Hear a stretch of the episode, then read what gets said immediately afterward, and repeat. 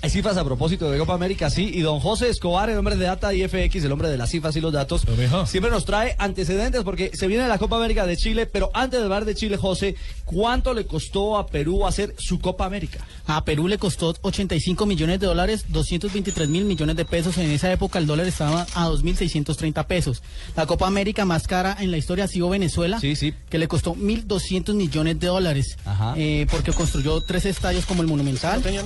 Maturín, de Maturín Metro- Metropolitano de Mérida Tranquilo. y el Metropoli- Metropolitano de Pasquisimeto. Sí. Y el de Maturín se inundaba de tal manera, usted no se Sí. imagina. Barquisimeto. Barquisimeto. Calmado. Barquisimeto. Va muy rápido. Se vino como el empresario de los varones del tango, mi negro. Sí, señor. ¿Cómo? Muy bien.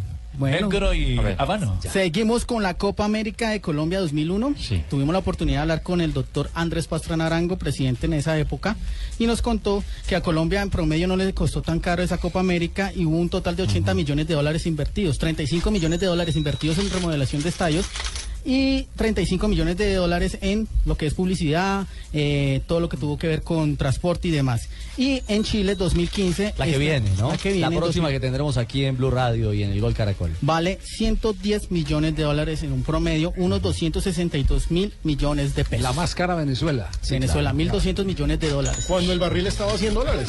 Sí ve lo que yo, sí lo que yo le dije, que con el masaje iba a llegar muy relajado al informe. Yo le dije.